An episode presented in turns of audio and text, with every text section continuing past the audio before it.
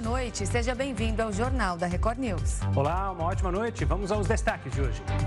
Desemprego recua em abril, chega a 8,5% e atinge mais de 9 milhões de brasileiros. Este é o menor nível em oito anos. Preço da gasolina vai subir em 23 estados e no Distrito Federal, com um novo cálculo do ICMS. O aumento pode superar os 30%. Ministério da Educação divulga estudo que aponta que mais da metade das crianças brasileiras não estavam alfabetizadas em 2021. China acusa Estados Unidos de provocação após incidente entre duas aeronaves. Governo da Itália estuda apresentar proposta de reforma institucional para realizar eleição direta para primeiro-ministro do país. E ainda, painel da NASA realiza a primeira reunião pública sobre estudo de objetos voadores não identificados.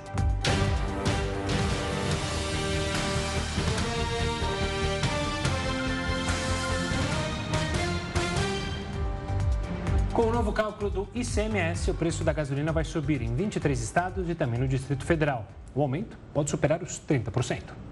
Apesar do anúncio da redução no preço dos combustíveis feito pela Petrobras recentemente, o preço da gasolina vai voltar a subir nos próximos dias. Isso porque a partir desta quinta-feira passa a valer a cobrança única do ICMS sobre a gasolina e o etanol. A medida estabelece que a alíquota de imposto sobre os combustíveis passa a ser de R$ 1,22 para todas as unidades da federação. Com isso, a sequência de quedas consecutivas no valor cobrado pela gasolina nos postos brasileiros deve ser interrompida.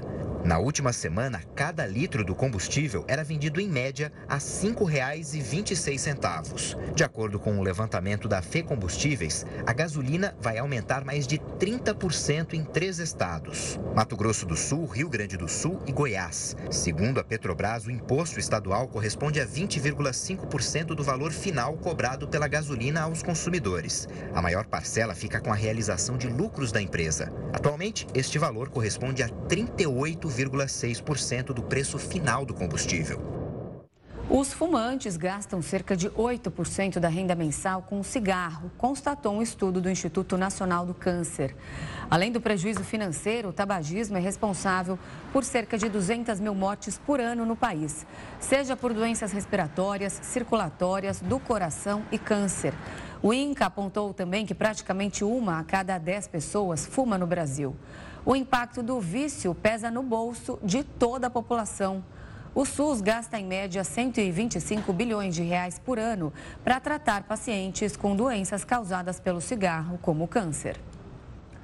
E o preço do leite aos produtores acumulou alta real de 11,8% entre janeiro e abril deste ano.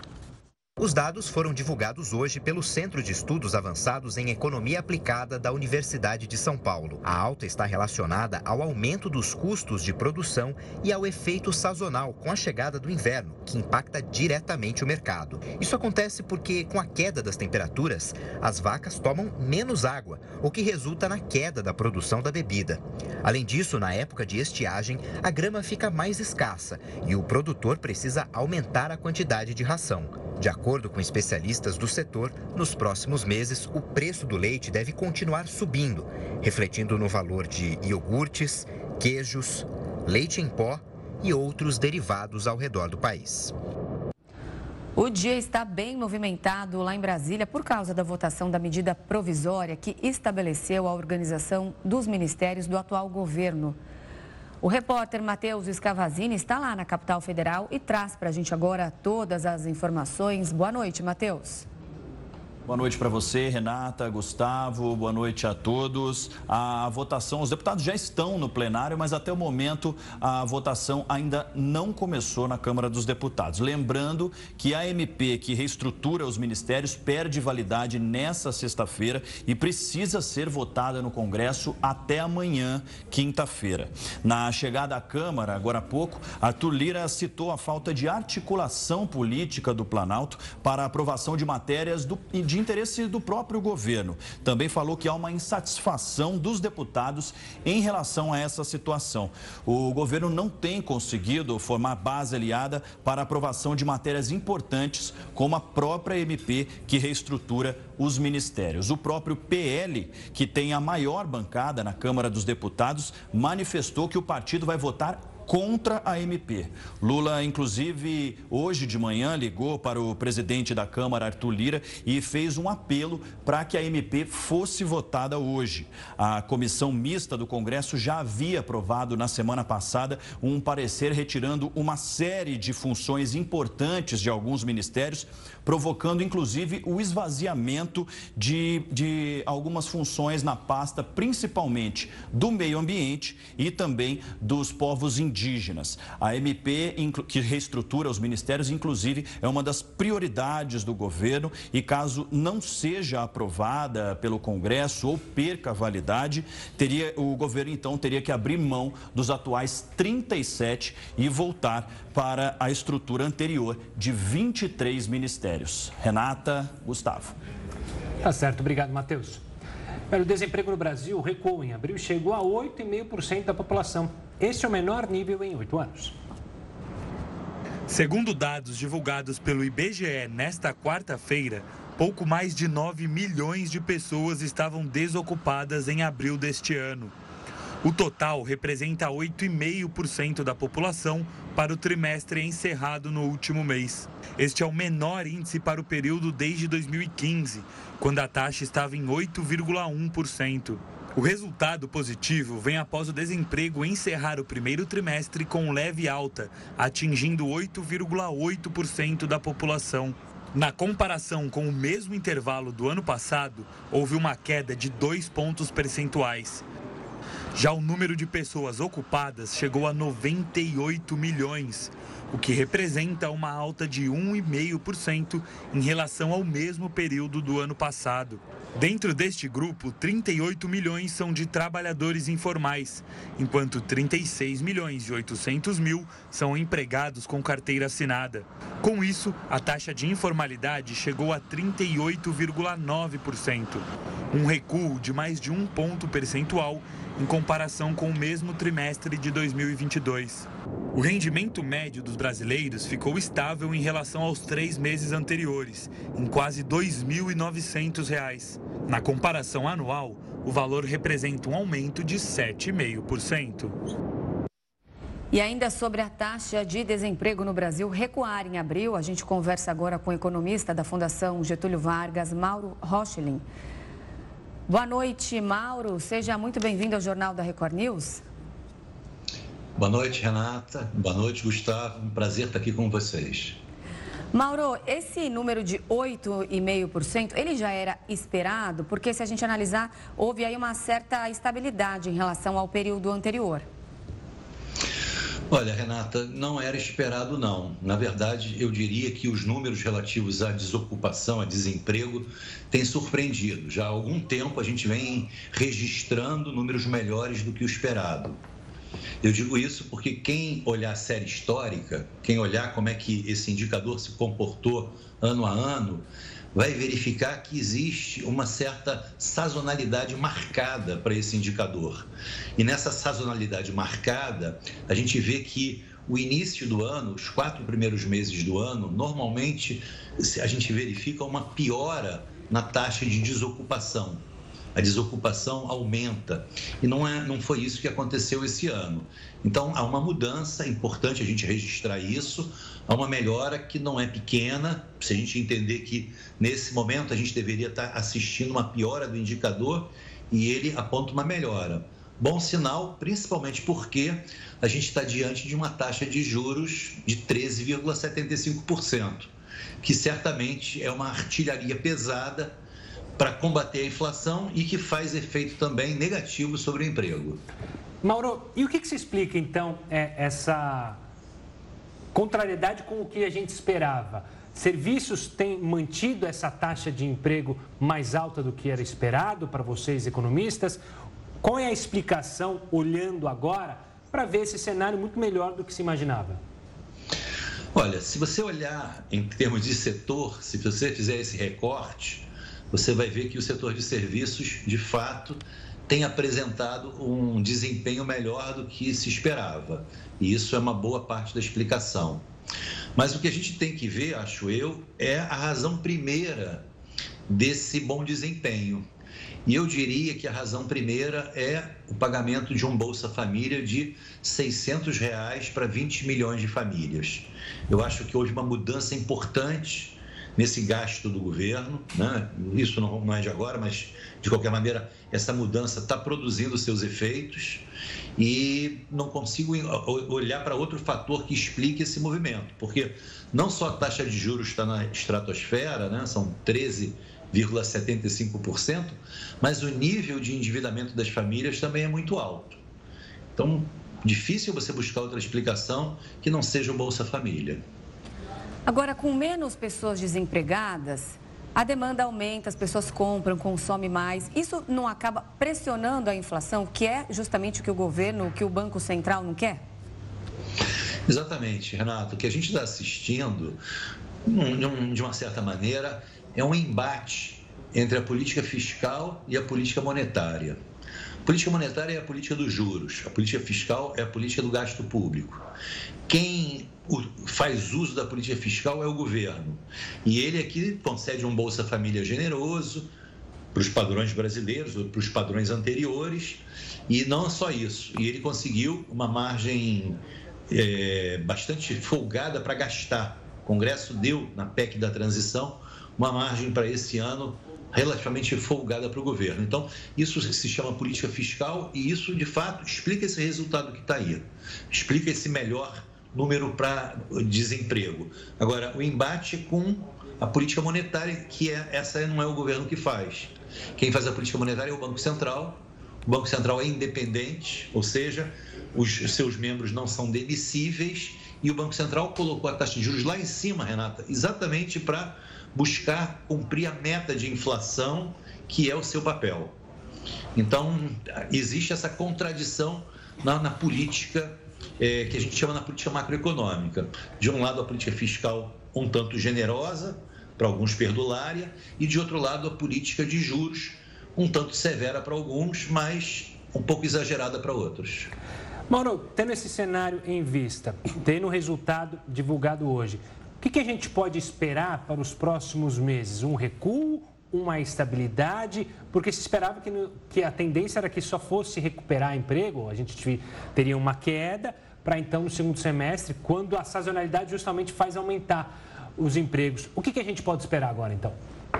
Eu acho, Gustavo, que a gente pode esperar que a sazonalidade prevaleça. Eu acho que mesmo com uma taxa de Selic de 13,75, se a gente olhar as séries, as, as séries históricas, a gente vai ver que é muito forte a tendência de melhora no segundo semestre. Você tem um final de ano marcado por Natal, então isso para o comércio e o rebate na indústria também tem um efeito muito grande. Então torna o segundo semestre muito mais amigável ao emprego e, portanto, acho que daqui para frente a melhora vai acontecer. A questão é o quanto, com que intensidade essa melhora pode vir. Como a gente tem uma política monetária um tanto rigorosa, um tanto severa, a ideia é de que não melhore muito, mas chama atenção para o fato de que o emprego tem se mostrado muito resiliente. Taxa de juros lá nas alturas, mas o emprego resistindo bravamente. Mauro, em relação aos trabalhadores com carteira assinada, a gente teve aí 36 milhões e 800 mil com carteira assinada, 38 milhões é, sem carteira. É geralmente o que acontece, essa grande massa aí no, é, ligada ao trabalho informal, no caso essa diferença aí de um milhão e pouco de pessoas sem carteira, trabalhando na informalidade, é, é o esperado? É o que realmente era para acontecer? Olha, Renata, na verdade, se você olhar no passado não tão recente, vamos dizer assim, na primeira década desse século, vamos dizer assim, a gente vai ver que é, o percentual de emprego formal já foi maior. Mas o que a gente está vendo também, a gente tem que dar um desconto, é uma recuperação do emprego. Recuperação, eu, eu digo, porque a gente teve uma pandemia aí, aliás, a gente teve uma recessão em 2015 e 2016, depois tivemos uma pandemia que realmente colocou o mercado de trabalho numa situação muito difícil. Então, essa recuperação agora tem que ser vista em perspectiva. Então, eu acho que é, é, a, a, esse emprego informal tem que ser visto como um retorno ao mercado de trabalho. É como se parte dessa retomada do emprego se desse pela porta dos fundos, que é o mercado informal. Mas antes isso do que o emprego nenhum, nessa ideia. Mauro, obrigado pela participação aqui conosco, pela explicação dos números. Um forte abraço e até uma próxima. Da mesma maneira, um abraço a todos. Até mais. Olha, o Supremo Tribunal Federal condenou o ex-presidente Fernando Collor a oito anos e dez meses de prisão em regime fechado. O político foi julgado pelos crimes de lavagem de dinheiro e corrupção. Como Collor tem mais de 70 anos, as penas de associação criminosa prescreveram e não entraram na soma da pena total. Segundo a denúncia, entre 2010 e 2014, o ex-senador teria recebido vantagem indevida para viabilizar irregularmente contratos da BR Distribuidora. A defesa do ex-presidente ainda pode apresentar embargos de declaração, que são uma espécie de recurso para que o judiciário esclareça pontos da decisão. O prazo para apresentar esse tipo de recurso é de cinco dias. Por isso, Collor não deve cumprir a pena imediatamente. A defesa afirmou que tem convicção sobre a inocência do ex-presidente e que vai aguardar a publicação do acórdão para apresentar os recursos cabíveis. A Polícia Federal intimou o deputado federal caçado Deltan Dallagnol para prestar depoimento em um inquérito que tramita em Brasília. O documento não cita o teor da investigação. Dallagnol deve ser ouvido de forma remota na tarde desta sexta-feira. A assessoria do parlamentar confirmou o recebimento da intimação, mas disse não saber o motivo desta convocação. A decisão do TSE em caçar a candidatura do deputado na última semana foi unânime. Por sete votos a zero, a corte entendeu que Dallagnol tentou burlar a lei da ficha limpa para concorrer nas eleições de 2022. O TSE avaliou que, ao fazer isso meses antes do prazo limite, Dallagnol garantiu o arquivamento de investigações que, se concluídas, poderiam torná-lo inelegível. O deputado já foi notificado pela Câmara dos Deputados para prestar defesa e indicou que deve recorrer da decisão no próprio TSE e também no Supremo Tribunal Federal. Na semana passada, o parlamentar cassado afirmou que o relator da cassação do mandato no TSE, o ministro Benedito Gonçalves, teria articulado o resultado em troca de uma possível vaga no Supremo Tribunal Federal. Dallagnol voltou a fazer acusações contra os ministros do TSE em entrevistas logo nos dias seguintes. E ainda estendeu críticas a magistrados que não compõem a Corte Eleitoral, como o ministro do STF, Gilmar Mendes. Por causa da alta no nível das represas, a bandeira verde nas contas de luz será mantida. Mesmo assim, o custo da energia deve aumentar em média 7% este ano para os consumidores. Esse é assunto para Heródoto Barbeiro. Heroto, uma ótima noite. Por que ainda assim as tarifas vão aumentar em torno de 7%, hein, para desespero do pessoal de casa? Gustavo, a parte boa da, da, da notícia, inclusive você lembrou agora, é que as nossas hidrelétricas, os reservatórios, estão lotados. Está saindo água pelo ladrão, tanta água que tem. Com muita água, a gente sabe o seguinte, que vamos gerar muita energia elétrica hidráulica, ela é mais barata do que qualquer uma outra e, consequentemente, quando a gente recebe a conta de, de luz em casa, vem aquelas bandeirinhas. Esse ano está vindo bandeirinha verde, quer dizer o seguinte: olha, a gente não vai cobrar mais, né? a gente não vai ligar a termoelétrica, nada, porque tem muita água. E já estão prevendo que o ano que vem também vai ter água tranquila, então ninguém precisa ficar, ficar chateado de achar bandeirinha vermelha. Não vai ter, vai ter bandeira verde. Isso é um ponto. Agora, o outro ponto é o seguinte, explicando para o pessoal que nos acompanha, Gustavo. Todo ano, as empresas que produzem energia elétrica, elas têm uma reposição do, do valor da energia que elas vendem. É um aumento, é um aumento anual. Em média, esse aumento ele está por volta aí de 7%, como você lembrou. Mas olha que interessante, na região norte do país, esse aumento vai ser de 17,5%, pessoal aí do norte.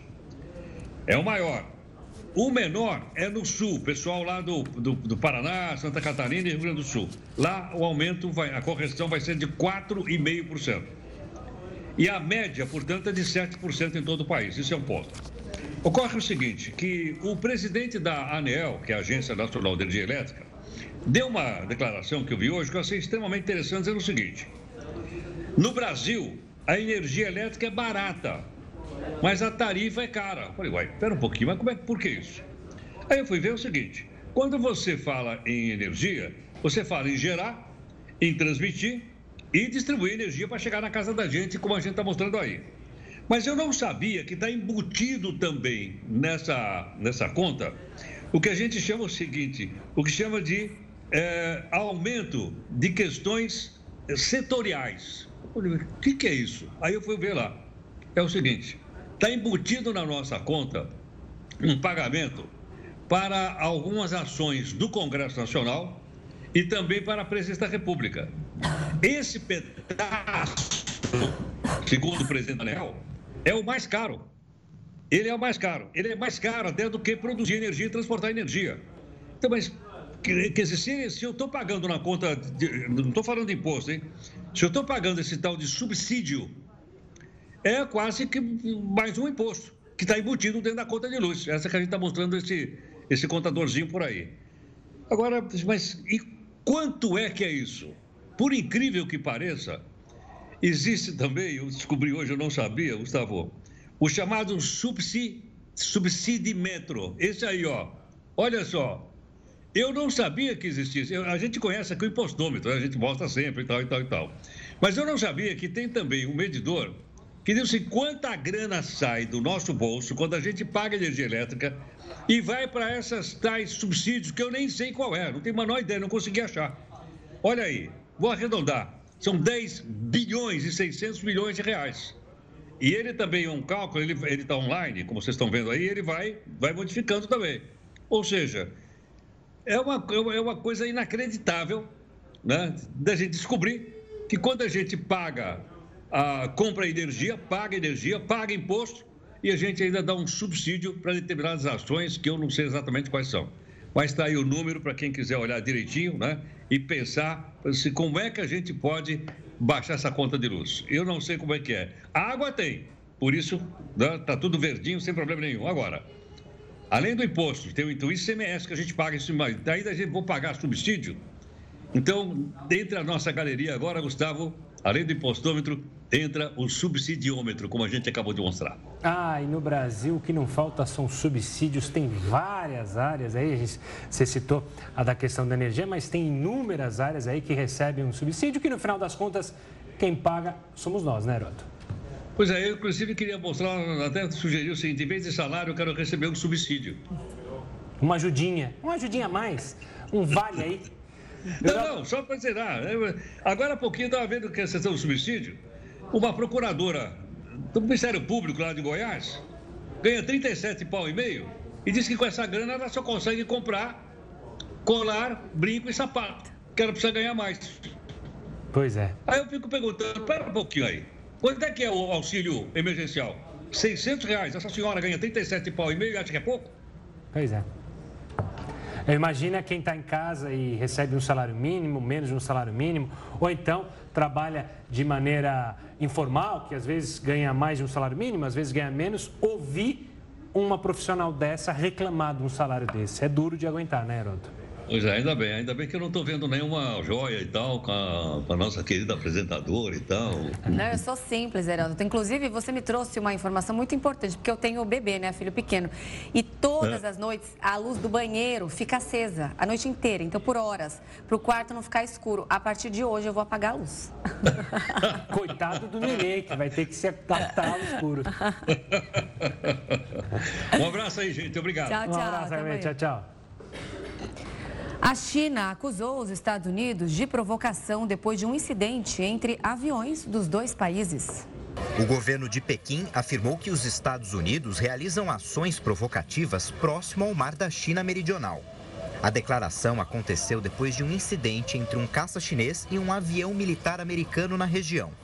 Para o porta-voz do Ministério das Relações Exteriores do gigante asiático, essas atividades devem parar imediatamente, porque colocam a soberania chinesa em risco.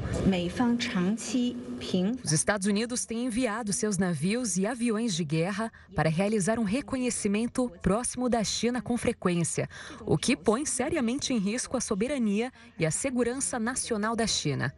Essas ações provocativas e perigosas são a causa raiz dos problemas de segurança marítima. E os Estados Unidos devem parar imediatamente com essas provocações perigosas. A China vai continuar com as medidas necessárias para proteger firmemente sua soberania e segurança. Já o Pentágono disse que o incidente foi causado pela China, quando o piloto do caça realizou uma manobra agressiva perto do avião de vigilância americano. O Departamento de Defesa dos Estados Unidos ainda disse que tentou realizar uma reunião com o secretário de Defesa chinês, mas Pequim rejeitou o convite. O novo episódio aumenta a tensão entre os dois países. A crise se agravou pelas divergências sobre Taiwan e depois que o governo americano encontrou um suposto balão chinês sobrevoando o país no início deste ano. O exército da Rússia afirmou que destruiu o último grande navio de guerra da Marinha da Ucrânia. O exército russo divulga boletins diários com as últimas atualizações da invasão à Ucrânia. E hoje, o corpo militar anunciou que um ataque de alta precisão no porto de Odessa destruiu o último navio de guerra da marinha ucraniana. As agências de notícias internacionais não confirmaram a informação. Um porta-voz do governo da Ucrânia se recusou a fazer comentários. Em vídeo divulgado por um historiador russo nas redes sociais, é possível ver, por imagens de calor, que uma embarcação realiza uma intensa ofensiva. Na sequência, de forma pouco nítida, é perceptível que um alvo é atingido. O Yuri Olefirenko é um navio usado para o desembarque de tropas. Em junho do ano passado, o presidente Volodymyr Zelensky condecorou a tripulação desta embarcação por seu heroísmo durante a ofensiva do exército russo. A Coreia do Norte falhou na tentativa de lançar um satélite de espionagem militar nesta quarta-feira. O dispositivo caiu no mar após sofrer falha mecânica e o episódio provocou alertas de emergência na vizinha Coreia do Sul e no Japão, além de aumentar a tensão com os Estados Unidos. Segundo a agência estatal norte-coreana KCNA, o satélite caiu no Mar Amarelo, localizado no Oceano Pacífico, após instabilidade no motor de arranque e no sistema de combustível. Sirenes chegaram a ser disparadas na capital sul-coreana, Seul, e a população recebeu um alerta de emergência por mensagem nos celulares. O Ministério da Educação divulga estudo que aponta que mais da metade das crianças brasileiras não estavam alfabetizadas em 2021. É o que o Jornal da Record News fala já já. Já estamos de volta com o Jornal da Record News. O Ministério da Educação divulgou hoje um estudo que aponta que mais da metade das crianças brasileiras não estavam alfabetizadas em 2021. Em evento na sede do Instituto Nacional de Estudos e Pesquisas Educacionais, o Ministério da Educação mostrou resultados inéditos da pesquisa Alfabetiza Brasil. No estudo, apenas quatro em cada dez crianças do segundo ano do ensino fundamental estavam alfabetizadas em 2021. O levantamento mostrou ainda uma queda na porcentagem de alfabetização infantil em comparação com 2019. Na época, mais de seis crianças em cada dez eram consideradas alfabetizadas. Aumenta a evasão, aumenta a reprovação, aumenta a desistência. Portanto, nós estamos perdendo milhões de jovens e crianças nesse país que precisavam ter o direito de estar na escola, de garantir a conclusão do ensino básico completo. Portanto, esse é um direito que o Estado brasileiro precisa garantir a todas as crianças. Para chegar nessas informações, o INEP entrevistou especialistas da área e professores de alfabetização, considerando um padrão associado a habilidades básicas de leitura e de escrita que foram desenvolvidas por um estudante alfabetizado. Os alunos considerados alfabetizados foram os que leram textos pequenos, formados por períodos curtos e que conseguiram localizar informações na superfície textual. Produziram interferências básicas com base na articulação entre texto verbal e não verbal, como histórias em quadrinhos. Escreveram, mesmo que com desvios ortográficos, textos que circulam na vida cotidiana para fins de uma comunicação simples. Durante o evento, o ministro Camilo Santana anunciou que o governo federal vai lançar em breve um pacto nacional pela alfabetização das crianças na idade certa. E olha só que curioso. Brasileiros estão usando cada vez menos dinheiro em espécie para fazer pagamentos do dia a dia. Pelo menos é o que aponta um estudo divulgado pelo Banco Central. Os motivos principais para as mudanças no comportamento das pessoas são a criação do Pix em dezembro de 2020, além de novos hábitos adquiridos durante a pandemia de Covid-19 e o aumento das transações com cartões. Em 2019, os saques de dinheiro em caixas eletrônicos e agências somaram 3 trilhões de reais. Já em 2020, o total caiu para 2,5 trilhões e para 2,1 trilhões em 2021 e 2022. No ano de lançamento, as transações por meio do Pix somaram 180 milhões. No ano seguinte, foram 9,43 bilhões de reais movimentados. E em 2022, cerca de 24 bilhões. O Banco Central também observou um crescimento da quantidade de transações com cartões de débito e pré-pago, movimento influenciado pela expansão de instituições financeiras como os bancos digitais. Uma situação que ilustra esse cenário descrito pelo Banco Central é a nota de 200 reais, lançada em 2020. Isso porque a cédula ainda não ganhou popularidade entre os consumidores brasileiros. De acordo com dados da autoridade monetária, a nota de 200 reais é a de menor circulação no país. Ela está atrás até mesmo da extinta nota de um real. E quem explica para a gente mais a respeito dos brasileiros estarem usando cada vez menos dinheiro vivo para realizar os pagamentos do dia a dia é o Gustavo Noman. Ele é coordenador do Comitê de Meios de Pagamento da Câmara Brasileira de Economia Digital. Boa noite, Gustavo. Seja muito bem-vindo ao Jornal da Record News. Boa noite, Renata. Boa noite, Gustavo. É um prazer estar aqui com vocês. Bom, Gustavo, a gente viu agora na reportagem que são vários os motivos aí para essa diminuição da circulação de dinheiro vivo. Mas a gente podia dizer que o Pix é o principal motivo? Acho que é um dos motivos. Eu acho que durante a pandemia, uma das coisas que a gente percebeu é que assim, a gente começou a ter mais cuidado até com, com a higiene né, das mãos. E, e as cédulas são sujas, né? Vamos combinar por aí. Então as pessoas começaram a usar menos dinheiro, começaram a usar mais o e-commerce uh, e o Pix veio nessa linha. Então assim, e o Pix tem, tem substituído muito as transações em dinheiro. Então é uma etapa, eu acho que a indústria inteira, os bancos, uh, uh, os, as lojas, as bandeiras, os credenciadores, todos estão trabalhando cada vez mais para oferecer meios mais é, convenientes para o consumidor. Né? Então as pessoas acabam deixando de usar porque é mais fácil você usar um cartão, é mais fácil você usar o Pix, é mais fácil você usar outros meios do que o dinheiro. Gustavo, a gente também pode colocar na conta outras é, iniciativas que são, podem até ser menores, mas acabam influenciando no dia a dia. Por exemplo, a gente já tem algum bom tempo é, bilhetes eletrônicos para o transporte público. Antigamente, lá atrás, muita gente contava as moedinhas para pagar o ônibus, para pagar o metrô, para comprar seu bilhete. Hoje em dia, quase ninguém mais faz isso. Até para colocar o dinheiro no bilhete único aqui de São Paulo, você usa meios digitais. Pensando assim, ou seja, é uma tendência que não tem volta? É uma tendência, ah, eu diria que não tem volta mesmo. Eu acho que cada vez mais vai seguir para esse caminho, porque de novo, para que, que você precisa de dinheiro? Eu, eu brinco que assim, eu não uso dinheiro, eu não tenho dinheiro na minha carteira há uns dois anos, pelo menos, que eu não tenho nenhuma cédula na minha carteira e não faz falta. É, é, a gente tem visto cada vez mais digitalização em instrumentos que não eram usados. Você citou ônibus, a gente tem em vários países do mundo e no Brasil também, não só esses bilhetes, como o bilhete único aqui em São Paulo, esses bilhetes específicos de transporte, mas o uso de cartão, de QR Code para fazer pagamentos. Uh, então, assim, a população que já está acostumada a usar o meio de pagamento nas suas compras diárias, começa a usar nesses, nesses outros usos que às vezes tinha um cartão específico, um cartão proprietário, ou às vezes, como você colocou, você tinha que usar dinheiro. É, aqui a gente já tem visto também pedágio, que antigamente você tinha ou aquele tag ou, ou dinheiro, e você começa a usar o meio, eh, até o próprio cartão para fazer o pagamento. Porque o ponto, além da, dessa questão de higiene que eu coloquei, o dinheiro é caro. É caro para produzir. O Banco Central gasta muito dinheiro para produzir. Esse dinheiro tem que ser é, produzido, né, impresso lá na Casa da Moeda, transportado, distribuído. Você tem toda uma logística de caixa automático. Depois, as cédulas, depois de muito usadas, têm que ser recolhidas, destruídas.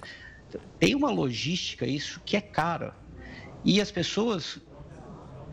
Para que, que você vai precisar do dinheiro? Né? As pessoas começam a ter essa visão. E o dinheiro tem uma questão no Brasil, principalmente nas grandes cidades, da violência. Se você é assaltado e você tem um dinheiro na sua carteira, você perdeu o dinheiro. Você não tem mais nada.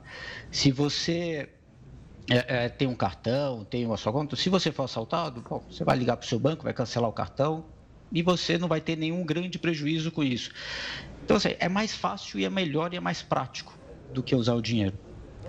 Gustavo, seguindo essa tendência, então, o dinheiro em papel, ele tende a acabar? Existem países onde não há mais praticamente dinheiro vivo em circulação? Essa é uma pergunta muito interessante, Renata. É, existem países que estão quase acabando com dinheiro, mas ainda continuam. Então, a Suécia é um dos países que talvez tenha mais evoluído para acabar com papel moeda. Mas houve até um movimento na Suécia das pessoas falavam: calma, eu preciso ter dinheiro porque tem um público, tem uma população que ainda gosta dessa, dessa cédula. Uh, então, isso vai levar um pouco mais de tempo. No Brasil, acho que esse caminho também está indo, mas uh, os dados que vocês mostraram agora, mais de 2 trilhões de reais foram sacados, ainda tem circulando, então, bastante. Acho que essa é uma tendência, essa é uma tendência, isso vai acontecer, mas ainda vai levar um tempo antes da gente é, acabar com o dinheiro. Gustavo, pegando essa questão de acabar com o dinheiro, a questão da segurança, é, as poucas pessoas que não gostam de usar o Pix ainda têm o receio, porque por mais que ter dinheiro, alguém pode te assaltar, você pode perder, há o receio de um sequestro e aí aqueles meios de pagamento, o Pix, alguém tem que fazer, te obrigar a fazer um Pix.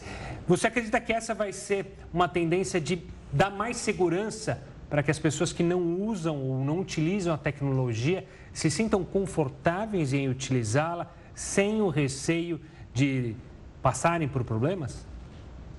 É, essa, essa é uma pergunta muito interessante também, Gustavo. É, todo meio de pagamento ele tem que ser conveniente e seguro. E isso às vezes é, até anda, é, é são contraditórios, né? porque quanto mais conveniente, às vezes menos seguro é. Na verdade, o que a gente tem visto é que já conseguir fazer os dois. Você tem que dar um nível de segurança cada vez maior e tem que ser, e, e tem que ser conveniente. Né? Ninguém vai usar o meio de pagamento que é muito complicado para você operar que é o caso do dinheiro. Que o dinheiro você tem que ir no caixa automático, sacar para depois usar. Se você está no lugar e não tem todo o dinheiro, papel moeda, para fazer aquele pagamento, você tem que sair, ir no caixa automático voltar, não é conveniente. O que acontece é que toda vez, cada dia que passa, a indústria, a indústria financeira, eh, melhora a segurança mas você tem muitos fraudadores ainda. Então, assim, você tem, você tem essa, essa. É quase como se fosse um, um, um gato e um rato aqui. Então, a indústria financeira tem que sempre estar um passo à frente dos fraudadores. Uh, agora, você tem uma outra questão que é uma questão de, de, segurança pública, que é você ser assaltado, uma pessoa colocar um revólver na sua cara e falar, faça uma transferência. Isso não tem como impedir, é, a indústria financeira não vai conseguir fazer uma tecnologia para isso, até por, por questão de segurança do consumidor também. Então, tem que ser evoluído, tem que dar cada vez mais segurança, é, mas a gente, e, e isso está fazendo o dinheiro acabar. Isso é que vai fazer o dinheiro acabar. Então, você vai ter um cartão. Muita gente falava do cartão por aproximação e muita gente fala, ah, eu tenho medo. O cartão por aproximação, o uso no Brasil cresceu 85% ano passado. Por quê? Porque é mais conveniente e é seguro. O que a gente tem visto da indústria é que não tem aumentado a fraude por causa do cartão. É, é, apesar de você poder usar o cartão até 200 reais sem senha, isso não tem aumentado a quantidade de fraudes. Então, assim, está caminhando junto, tá? A conveniência e a segurança tá, estão caminhando juntas. O Banco Central iniciou recentemente agora um projeto piloto do Real Digital. Você conseguiria explicar para a gente como ele iria funcionar? É, o Real Digital é uma moeda é, virtual, só que emitida pelo Banco Central. Existem várias moedas vir virtuais a mais famosa é o Bitcoin, mas tem dezenas, centenas de outras, que são emitidas por, por ninguém, é, por um computador e não tem lastro, não tem garantia. O real digital ele vai ser igual ao real, tá? vai ser igual à nota de real que a gente tem, só que de uma forma digital. É, ele em vários países do mundo estão estudando, estão lançando, em alguns casos para facilitar a transferência entre pessoas, que vocês colocaram aqui, o Pix já faz aqui no Brasil. Uh, uh, você já tem a solução do WhatsApp também, que já consegue fazer transferências entre pessoas. Uh, e o Real Digital, ele vai ser uma ferramenta a mais. vai ser usado toda uma tecnologia, o Banco Central está no piloto, está começando um piloto sobre isso, e o piloto ainda é, é, é o que a gente chama de é, é o real de atacado, né? ele tá, vai misturar, vai tokenizar, vai transformar títulos públicos numa, numa, num ativo virtual e vai permitir o uso do real digital para transferir esses títulos públicos. Essa é a ideia inicial. Mas Uh, e a previsão de lançamento do Real Digital né, operacional para todo mundo é final do ano que vem, final de 2024. E a ideia é que você teria, em vez de ter uma cédula, você teria uma carteira virtual uh, com seu real. E você conseguiria fazer essa transferência de uma forma virtual, sem precisar necessariamente ter uma conta bancária. Inclusive, existem tecnologias para você permitir essa transferência desse real, mesmo offline, mesmo sem estar conectado na internet. E o que significa né, que você vai conseguir fazer esse uso mesmo em áreas no Brasil, por exemplo, somente áreas do interior, que às vezes não tem uma cobertura de internet tão boa, e que hoje você vai usar mais dinheiro porque não tem outra opção. Com essas soluções offline para o real digital, você vai conseguir fazer essa transação mesmo nesses lugares. Tá certo, Gustavo. Obrigado pela participação aqui conosco, explicando essa tendência sem volta. Um forte abraço e até uma próxima. Obrigado, boa noite a todos. Boa noite. No cenário internacional, o governo da Itália vai apresentar uma proposta para estabelecer eleição direta para Premier. A informação foi dada pelo vice-premier e ministro das Relações Exteriores, Antonio Tajani, nisso, nesta quarta-feira. Ele confirmou que a proposta de reforma constitucional será apresentada em breve. A Itália é parlamentista desde 1946.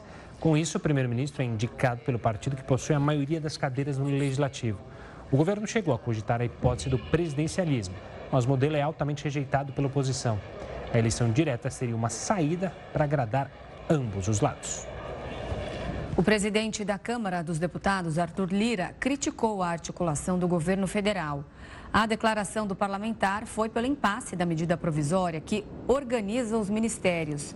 A validade da MP termina nesta quinta-feira e, caso ela não seja votada, o governo terá que retomar a estrutura ministerial anterior à posse de Lula. O presidente da Câmara disse que o problema não é da Câmara e culpou a ausência de articulação. Com a possibilidade de derrota, Lula conversou com Lira na manhã desta quarta-feira para evitar o revés.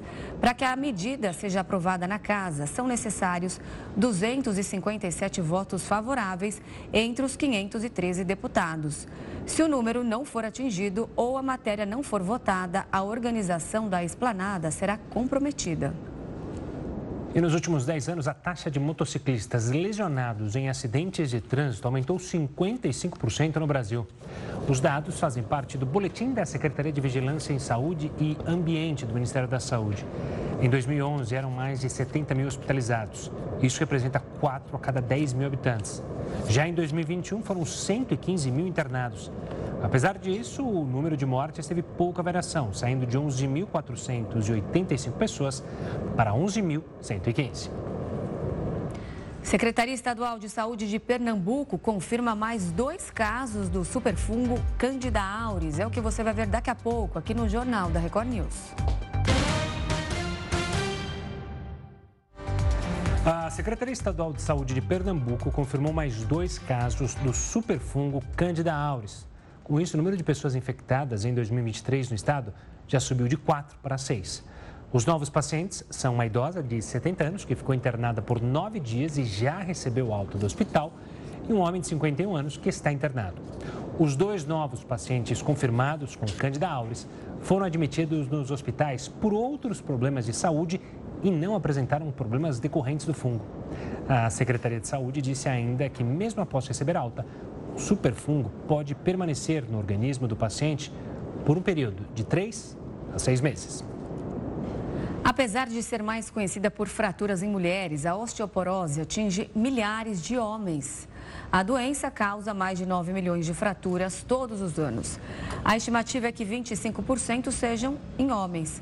Por se tratar de uma condição silenciosa e assintomática, a osteoporose passa despercebida durante anos, até que o primeiro osso seja quebrado. Por isso, o número de pessoas afetadas pode superar 200 milhões. A doença ainda pode ser mais grave em homens porque ela é desenvolvida cerca de uma década depois do que nas mulheres. Assim, o risco de mortalidade após a fratura aumenta. E estamos conectados com o Dr. Sérgio Maeda, presidente da Associação Brasileira de Avaliação Óssea e Osteometabolismo, para entender melhor sobre a osteoporose masculina e os impactos que ela pode causar na nossa saúde. Boa noite, doutor. Obrigado pela participação aqui conosco. É, começando explicando, porque a gente ouve falar muito de osteoporose, mas não consegue entender como ela se forma, o porquê que isso acontece, em especial, já que a gente está falando nos homens homens geralmente são uma população esquecida na osteoporose, né? Ela é sempre uma doença associada às mulheres, mas homens também têm osteoporose. E a osteoporose ela se desenvolve principalmente por fatores é, relacionados à etnia do paciente, às vezes os caucasianos são os mais afetados, uh, fatores relacionados à perda óssea que acontece no nosso envelhecimento, que pode ser mais acelerada em alguns pacientes. E, em particular nos homens, a gente precisa lembrar que, em geral, tem uma causa por trás disso. Né? Então, a, o médico que atende esses pacientes tem que fazer uma investigação cuidadosa pela história clínica e muitas vezes a gente verifica e acha uma causa, por exemplo, como etilismo, uso de glicocorticoides, baixa da testosterona, doenças crônicas. Em geral, o problema dos homens é que eles são muito doentes e não costumam ter o hábito de fazer acompanhamento médico. E, infelizmente, a mortalidade entre eles é maior. Doutor, agora em relação às mulheres, a gente tem um, um, marco ali, que é a fase da menopausa, quando a osteoporose começa a aparecer. Nos homens, existe algum período ou alguma idade que ela começa a dar sinais? Bom, no caso das mulheres, elas têm um marco, né? A menopausa marca o fim da atividade da produção dos hormônios no ovário. No caso dos homens, a, o declínio da produção de testosterona começa por volta dos 40 anos essa queda dos hormônios ela é muito lenta, né? Na verdade, o homem acaba não sentindo aquilo que a mulher sente na, na menopausa, que são aquelas ondas de calor.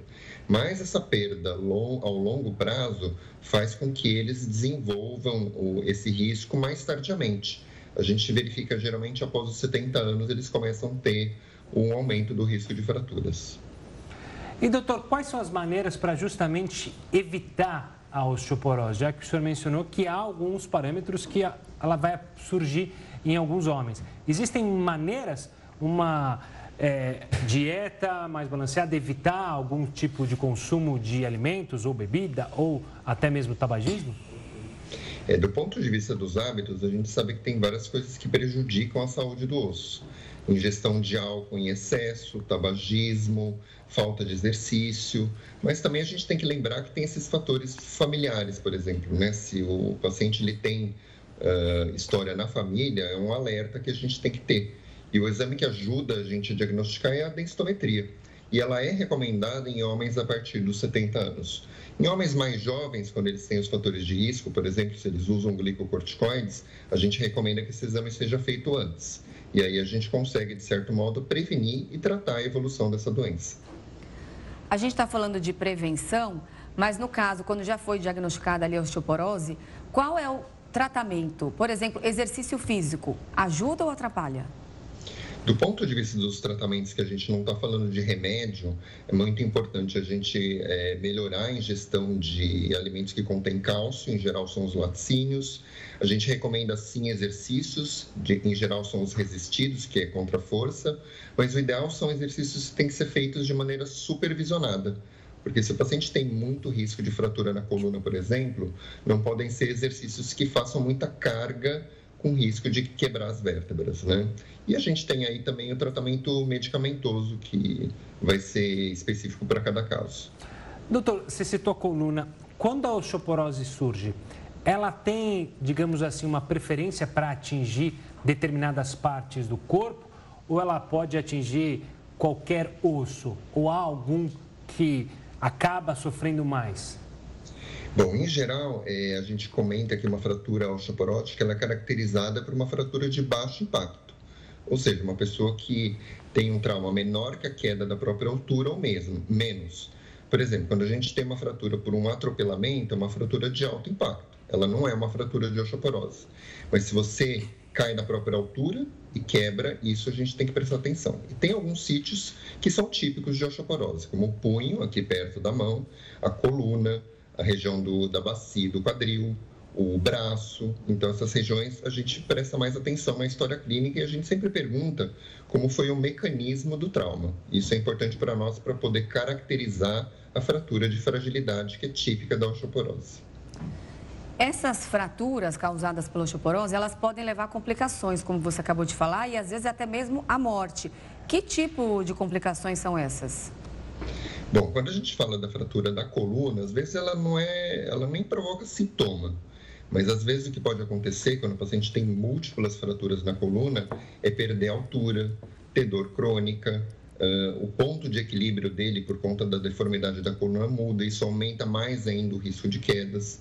No caso da fratura do fêmur, ela é uma fratura complicada, porque geralmente ela necessita de uma cirurgia. E essa cirurgia envolve uma hospitalização, uma reabilitação, né, porque se o paciente vai ficar com dificuldade de movimento. Infelizmente, muitos que têm a fratura do, do quadril e da bacia não voltam a ter a mesma mobilidade que eles tinham antes. E é, a mortalidade certamente aumentada nesses casos.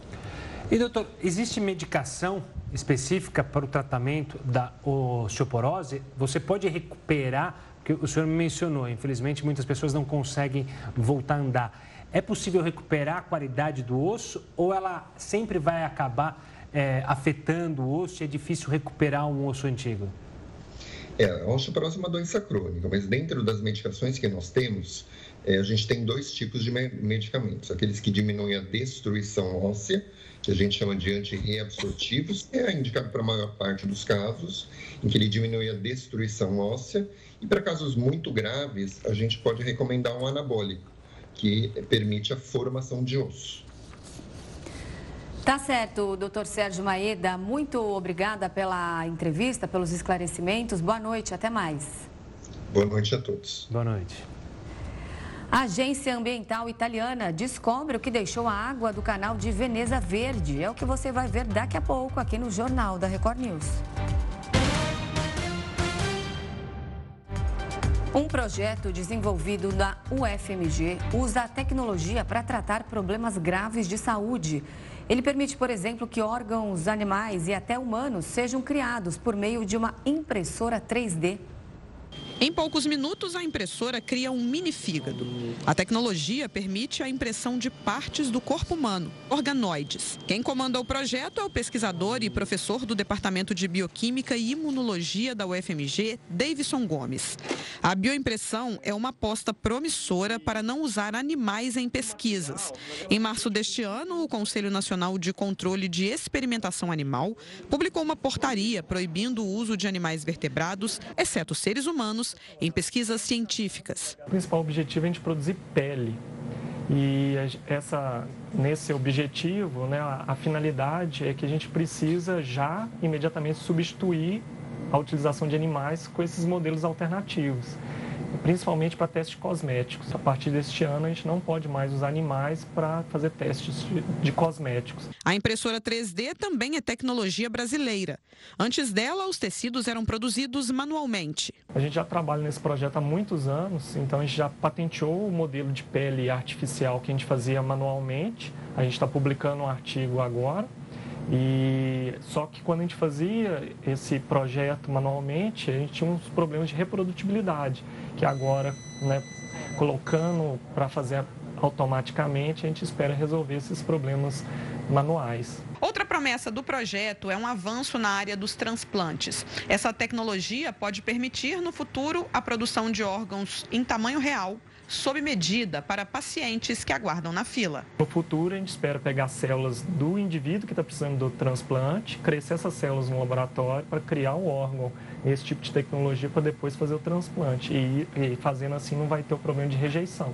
A produção de órgãos também promete ajudar na criação de drogas para combater o câncer. A indústria farmacêutica tem investido muito nesse tipo de tecnologia porque já tem muitos anos que a gente sabe quando a gente vai testar as drogas em células crescidas em uma camada única, às vezes a droga funciona bem em uma única camada, mas quando a gente coloca é, essa droga para ser desafiada, por exemplo, no animal, às vezes a droga não funciona. E a gente sabe que isso é um problema da arquitetura do órgão e da interação entre os órgãos, às vezes. Então, nesse tipo de tecnologia, você pode simular essas condições é, do órgão em três dimensões, da interação entre órgãos também, e assim a gente já parte de uma seleção de drogas que poderem, poderiam ser mais eficazes é, em vivo, na realidade. E a Agência Ambiental Italiana descobriu que deixou a água do canal de Veneza verde. Segundo os especialistas, a mudança aconteceu devido à presença de fluoresceína nas amostras coletadas. Essa é uma substância não tóxica usada para testar redes de águas. Os resultados não mostraram a presença de elementos tóxicos nas amostras analisadas. O caso da água verde no canal de Veneza ocorreu no último final de semana e deixou milhares de pessoas curiosas com a situação. Um painel da NASA, formado no ano passado para estudar OVNIs, realizou a primeira reunião pública nesta quarta-feira. De acordo com o um grupo de cientistas, mais informações de qualidade são necessárias para desvendar os mistérios que despertam curiosidade e atenção da humanidade.